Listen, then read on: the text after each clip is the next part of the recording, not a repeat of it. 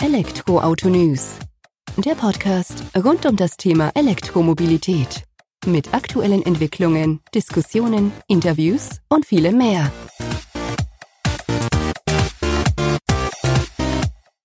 Servus und herzlich willkommen bei einer neuen Folge des Elektroauto-News.net Podcasts. Ich bin Sebastian und freue mich, dass du auch diese Woche wieder eingeschaltet hast, wenn es rund um das Thema E-Mobilität im Alltag geht.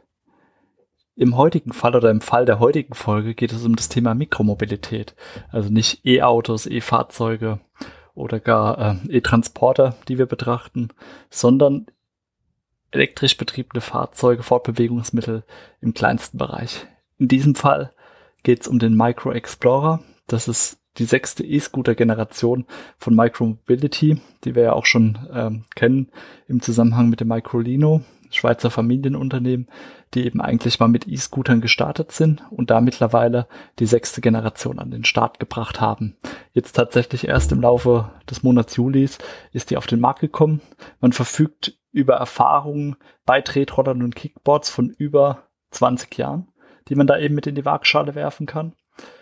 Und wie diese Erfahrung eben zum Tragen kommt, ob man das im Alltag selbst wahrnimmt, wenn man so einen E-Scooter fährt, selbst wenn man bisher eher weniger Berührung damit hatte, wie das bei mir eben der Fall war, habe ich versucht in Erfahrung zu bringen, indem ich eben den Micro Explorer die letzten Tage, Wochen eben immer mal wieder gefahren bin, die Mikromobilität sozusagen im Alltag selbst erlebt habe, für mich entschieden habe, okay, ergibt es Sinn, ergibt es keinen Sinn und wie kommt es bei anderen Personen an? Und genau damit oder darauf möchte ich in der heutigen Folge eingehen und mag natürlich auch den E-Scooter, den Micro Explorer ein bisschen näher vorstellen, wo seine Vorzüge liegen, was man noch besser machen könnte und ja, ob denn Mikromobilität auch bei uns hier in Anführungsstrichen auf dem Land, nicht in der Großstadt Sinn, Sinn ergibt. Ich freue mich, dass du zuhörst und wir tauchen direkt ein in die Folge. Was ist nun also an dem Micro Explorer so viel anders als an anderen E-Scootern, die es auf dem Markt gibt? Ja, zum einen steht ein Unternehmen dahinter, was entsprechende Erfahrung hat, das mit einbringen konnte, auch aus dem Automobilbereich, wie wir dann später sehen, also vom Microlino, ein E-Auto, was man ja auch auf die Straße bringen wird. Ähm, zum anderen ist es eben auch so, dass es nicht einfach nur ein E-Scooter ist, der mal gedacht dafür ist, paar Kilometer zurückzulegen. Im Gegenteil, Micro Mobility verspricht für den Micro Explorer eine Lebensdauer von mehr als 5000 Kilometer. Also ist definitiv eine Ansage. Das Ding wird euch eine Weile begleiten, wenn man sich dafür entscheidet. 30 Kilometer rein elektrisch kann man mit ihm zurücklegen. Ist der Akku aufgebraucht, verbraucht, kann man gut oder in gut dreieinhalb Stunden den Akku dann auch wieder voll laden. Die Leistung des Micro Explorer mit, wird mit bis zu 500 Watt angegeben. Kommt eben drauf an, welchen Fahrmodi man wählt oder Fahrmodus man eben auswählt von den vier, die zur Verfügung stehen. Gehe ich auch gleich nochmal drauf ein, aber will erstmal so die Fakten ein bisschen noch erklären. Und das trägt eben mit dazu bei, dass der Scooter auf bis zu 30 kmh beschleunigt, die er dann auch dauerhaft halten kann unterscheidet sich aber nach den unterschiedlichen nationalen Vorschriften, die eben die zulässige Höchstgeschwindigkeit in den meisten Ländern regeln. Und die bewegt sich dann nicht an der 30 kmh Grenze, sondern in der Regel zwischen 20 oder 25 kmh. In Deutschland oder in der Variante für den deutschen Markt ist es eben so, dass man bei 22 kmh Spitze unterwegs ist. Mit wenig Rückenwind, wie ich jetzt aus der Praxis erfahren kann, kommen wir auch auf 23, 24 zumindest gefühlt, auch wenn sie auf dem Display nicht angezeigt werden. Jetzt ist es eben so, das waren so die Key Facts, die Schlüsselfakten zu dem Micro Explorer. Ich möchte aber einfach mal damit anfangen, wie er bei mir angekommen ist. Er kommt natürlich in einem relativ großen Paket an, ist dadurch geschuldet, ähm, ja, dass der Roller ja auch eine gewisse Größe mit sich bringen muss, wenn da erwachsene Menschen mitfahren können, ist aber in sich sehr kompakt zusammengebaut. Sprich, ähm, ein Paket eigentlich. Ich kann mir die Lenkstange hochstellen, kann mir meine zwei Lenkgriffe dann eben auch ein- oder ausklappen, je nachdem, ob ich ihn befördere oder ob er einfach da steht. Und habe ihn dann schon aufgebaut. Ich musste nicht, nichts schrauben, ich musste nichts irgendwie zusammenlöten oder irgendwas. Keine Kabel stecken, war alles da. Aus der Packung raus, ans Ladegerät dran, das übrigens auch mit dabei ist. Aufgeladen, Batterie war schon ein bisschen vorgeladen. Und dann ging es auch dreieinhalb Stunden später schon zur ersten Probefahrt. Also das ist wirklich sehr benutzerfreundlich gelöst gewesen, die ganze Geschichte. Auch in puncto äh, Begleitwerk in Form von Anleitungen und so weiter ist natürlich was mit dabei. Es gibt eine Kurzanleitung, die hat auch vollkommen ausgereicht, um ein erstes Gefühl dafür zu bekommen, wie man damit umgeht. Ähm, Tipp, den man noch mit auf den Weg geben kann, was nicht so eindeutig für mich war, der Roller, wenn die Lenkstange komplett ausgeklappt ist, kann man ihn nicht einfach stehen lassen, weil er dann instabil wird. Dann fällt er dir nach links oder rechts um eben, je nachdem, wo er sein Gewicht hinbekommt und liegt dann da. Nicht so schön, wenn es ein neuer E-Scooter ist. Von daher die Lenkstange einfach ein Stück wieder äh, einklappen lassen.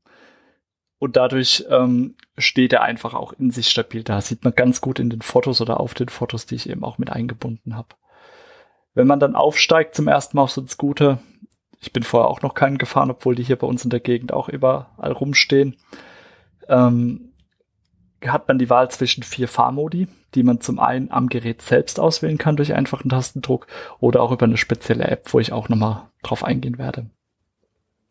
In dem Fall ist es eben so, ähm, dass man die Wahl zwischen den vier Modi hat. Das ist einmal Pedestrian, da ist die Leistung auf 250 Watt heruntergeregelt, die Höchstgeschwindigkeit auf 6 kmh. Dann gibt es den sogenannten Eco-Modus.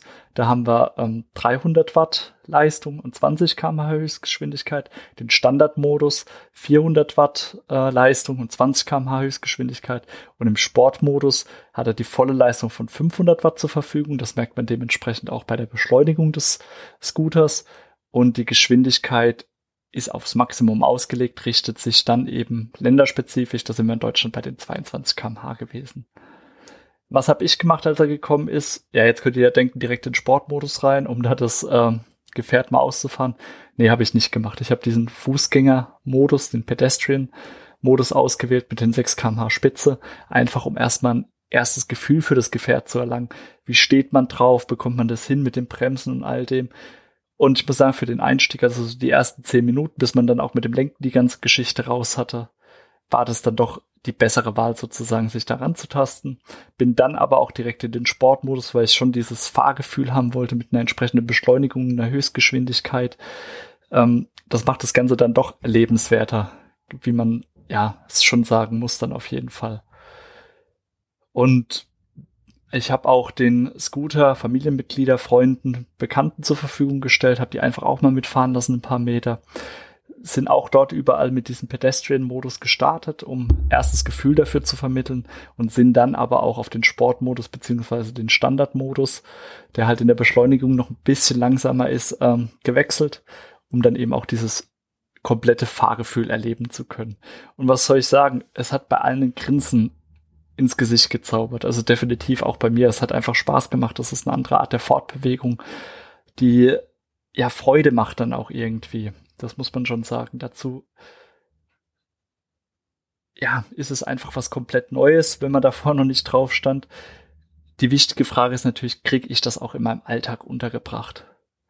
Und da muss ich sagen, das kommt halt wirklich darauf an, wo man lebt, wo man unterwegs ist. Ich persönlich wollte jetzt keine 30 Kilometer am Stück damit irgendwo unterwegs sein, ist aber auch, glaube ich, eher weniger der Ansatz, sondern eher die letzte Meile. Wofür habe ich es genutzt? Ich bin zur Post gefahren, ich war beim Einkaufen, ich habe ähm, ja unterschiedliche Erledigungen gemacht, war bei Freunden, die jetzt nicht ums, also gerade ums Eck irgendwo wohnen, so ein Kilometer, zwei, was ich früher halt gelaufen oder mit dem Rad gefahren wäre, habe mich da drauf gestellt und habe mich damit ganz gut gefühlt. Einzige Problematik war bei dem Vorführgerät, was uns eben zur Verfügung gestellt wurde, war oder ist die Möglichkeit, dass man eben auch ein Fahrradschloss anbringt. Allerdings war diese Lasche dafür, um das Fahrradschloss durchzuführen, für mein Schloss zu klein. Das hat man mittlerweile, wie mir gesagt wurde, für die Serien Scooter geändert. Also der Micro Explorer, der jetzt im Handel erhältlich ist, da kommen auch diese Standardgrößen durch. Ansonsten konnte man das auch einfach mit einem normalen Drahtschloss dann anschließen. Ich denke, da musste Micro Mobility auch ein wenig lernen oder hat das vielleicht ja aus anderen Märkten sozusagen portiert oder von anderen Scootern. Aber dadurch, dass sie das jetzt in Serie gelöst haben, ist es auch kein Manko mehr für mich. Mir war halt einfach wichtig, wenn ich beim Einkaufen bin, beim Discounter oder auch beim Lebensmittelladen ums Eck, dass ich den Scooter anschließen kann und dann nicht noch im Laden selbst mit herumtragen muss. Wiegt in Anführungsstrichen nur 13,5 Kilo. Nichtsdestotrotz wollen die natürlich auch bewegt werden und ich will ja eher meine Einkäufe mit mir herumtragen als ein E-Scooter. Jetzt hatte ich ja eingangs schon erwähnt, dass äh, man nicht nur Erfahrungen aus dem Bereich der Tretroller und Kickboards hat, die man hat einfließen lassen, sondern auch aus der Automobilindustrie. Thema Energierückgewinnung, Rekuperation. Kennen wir hier bei Elektroauto News natürlich schon zu Genüge ähm, wird immer wieder genutzt, die Bremsenergie, um dann den Akku wieder aufzuladen. Und das ist eben auch bei dem Micro Explorer so. Und der E-Scooter eben von Micromobility verfügt nicht über einen Daumen-Gasgriff, wie man ihn von anderen Scootern kennt, sondern so einen motorradähnlichen Drehgriff. Der ist einfach intuitiver und exakter zu betätigen, sowohl bei der Beschleunigung als auch dann beim Bremsen, weil wenn ich beschleunigen möchte, drehe ich quasi diesen Drehgriff zu mir hin. Wenn ich bremsen möchte, lasse ich ihn entweder in die Nullposition zurückfallen, dann bremst es ganz normal. Wenn ich äh, aktiv mit der Rekupera rekuperieren will, drücke ich das Ganze natürlich ähm, nach vorne, um dann eben diese Rekuper um das kinetische Rekuperationssystem zum Bremsen zu aktivieren, um gleichzeitig die Batterie wieder aufzuladen. Dazu sei allerdings angemerkt, äh, dass es extrem stark greift, genauso wie die normale Handbremse, die man auf der linken Seite hat. Da muss man schon stark aufpassen, weil wenn man es nicht gewohnt ist oder einfach mal volle Kanne dran dreht, dann bremst er die halt von 22 kmh auf 0 in 0, nichts herunter. Und wenn du Pech hast, fliegst du halt einmal quer drüber. Gott sei Dank nicht passiert. Von daher eher Strom rausnehmen, bisschen normal bremsen lassen und dann eben die Hinterradbremse verwenden. Wäre jetzt so mein Tipp. Wenn wir jetzt bei Hinterrad sind, dann kommen wir auch zum Vorderrad, beziehungsweise der Vorder- und Hinterradfederung, um da mal so einen ganz billigen Übergang zu bemühen. Und zwar ist es so, dass die ähm, je nach Gewicht und Vorlieben des Fahrers eingestellt werden können, diese Federung, um dann eben auch das Fahrvergnügen auf der Seite zu ermöglichen oder erhöhen. Und man kann die Vollgummiräder, die serienmäßig verbaut sind, auch gegen Luftreifen austauschen. Die haben dann einen geringeren Rollwiderstand und erhöhen somit die Energieeffizienz noch, Effizienz nochmal und sind auch wartungsärmer. Also das hat man so als Vorteil auch nochmal mitgebracht. Des Weiteren ist es aber auch so, dass wenn man den Scooter in die Hand nimmt, der einen sehr hochwertigen Eindruck macht, was eben auch dadurch zu tragen kommt, dass man viel auf Aluminium gesetzt hat beim Bau des E-Scooters und nur an wenigen Stellen Plastik verbaut, um einfach auch so robust wie möglich zu sein. Und das muss man einfach sagen, das merkt man auch, wenn man da zum ersten Mal draufsteht, dass es einfach einen wesentlich wertigeren Eindruck macht, dass man da auch das Gefühl hat, dass er nicht nur die 5000 Kilometer Reichweite aufs Leben erreichen kann, sondern dass er eben auch tatsächlich von seinem Material her die 5000 Kilometer verkraften kann sozusagen und man da lange Freude dran hat. Das Thema App hatte ich noch kurz angeschnitten. Und zwar ist es eben so, dass man den E-Scooter über die sogenannte Micro-App auch verbinden kann. Dazu wird Bluetooth genutzt. Dann hat man eben auch die Möglichkeit, den Fahrmodus zu wechseln, die Gesamtstrecke, die Fahrzeit und eine Turn-by-Turn-Navigation zu nutzen sozusagen. Des Weiteren verfügt die App über einen Diagnosemodus, der den Serviceprozess, wenn man ihn denn benötigt, vereinfacht und ebenfalls auch zur Langlebigkeit des Produktes beiträgt. Ähm, ebenfalls interessant, aber hoffentlich wirklich nie im Einsatz ist die Funktion, dass der E-Scooter mit der App gesperrt werden kann, wenn er geklaut wird. Und hierdurch ist er eben mit dem zusammen mit dem Zubehör erhältlichen Microschloss oder auch mit einem normalen Schloss, was man verwendet, doppelt vor Diebstahl geschützt, beziehungsweise wenn er gestohlen wird, dann eben auch leichter wieder zu finden oder zu blockieren muss man schon sagen, dass das von Vorteil ist. Ähm, alle Funktionen, die man über die App steuern kann, kann man natürlich auch im Gerät selbst über entsprechende Taster steuern, egal ob das jetzt das Licht an oder aus ist, ob ich die Fahrmodi wechseln will oder was auch immer. Ich bekomme das wunderschön im kleinen Display angezeigt, was ich auch auf den Fotos dargestellt habe in dem dazugehörigen Artikel hier zur heutigen Podcast-Folge. Einfach mal vorbeischauen. Der Explorer an sich ist in der Schweiz seit Juni erhältlich, dort für einen Preis von 1199 Schweizer Franken, in anderen europäischen Ländern seit Juli, also diesen Monat, beziehungsweise ja doch genau seit Juli für 1099 Euro. In den USA gibt es noch kein Startdatum für den Micro Explorer, aber da wird er sich wohl preislich bei um die 1199 US-Dollar ähm, ja, einpreisen.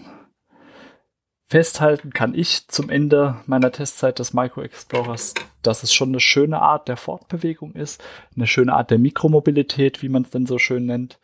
Ähm, Im Alltag, wenn man den, den Einsatzzweck dafür findet, ich würde mir jetzt so ein teures E-Fahrzeug für den Alltag nicht zulegen, wenn ich auch nicht die Absicht dazu hätte, damit äh, Fahrt zur Post, zur Bank, zum Einkaufen und so weiter zu erledigen, weil sonst würde ganz ehrlich, rein subjektiv meiner Meinung nach nur daheim rumstehen und dafür wäre es zu schade. Auch für das Gerät, weil ich einfach denke, wenn man so einen tollen Scooter daheim hat, äh, dass man den auch nutzen sollte. Bin da aber der Meinung, dass er da echt eine gute Alternative sein kann, auch wenn man keine Lust aufs Rad oder zum Laufen hat und ist auf jeden Fall die bessere Alternative zum Fahrzeug an sich, also zum Auto an sich, bevor man das aus der Garage holt, um dann innerhalb des Ortes was zu erledigen. Dann doch lieber auf den E-Scooter gestanden oder gestellt und so erledigt. Ich hoffe, dass dir die Folge heute auch so viel Spaß gemacht hat wie mir. Also, dass es einfach mal ein anderer Einblick auf die E-Mobilität im Alltag war, die dich hoffentlich auch bereichert hat. Ich fand es ganz interessant, den Micro Explorer kennenzulernen. Auch dafür nochmal vielen Dank an Micromobility, äh, die weder Geld oder irgendwas in die Hand genommen haben, um mich hier in meiner Meinung zu bestärken oder abzulenken, sondern die einfach gesagt haben, hier hast du das Gerät, kannst du kostenfrei testen, schickst dann wieder zurück, wenn du nicht mehr brauchst, was ich getan habe. Und ähm, war schön für mich zu sehen, okay, es gibt eben nicht nur E-Mobilität im Alltag in Bezug auf Pkw, Transporter und so weiter, sondern auch im kleinsten Bereich und die hat auch ihre Berechtigung, vorausgesetzt man nutzt es denn dann auch tatsächlich. Und das wollte ich einfach damit vermitteln. In dem Artikel zur Folge gibt es natürlich wieder sämtliche Links und auch einige Fotos, die dir das Ganze visuell nochmal aufbereiten, dass du dir auch was drunter vorstellen kannst, wie der Micro Explorer ausschaut, wie er sich gibt. Und ja, würde mich freuen, wenn du auch deine Erfahrungen zur Mikromobilität unter diesem Artikel mit uns teilst. So oder so, erstmal vielen Dank fürs Zuhören in dieser Folge des Elektroauto-News.net Podcast. freue mich, wenn du nächste Woche wieder einschaltest. Mach's gut, bis dahin. Ciao.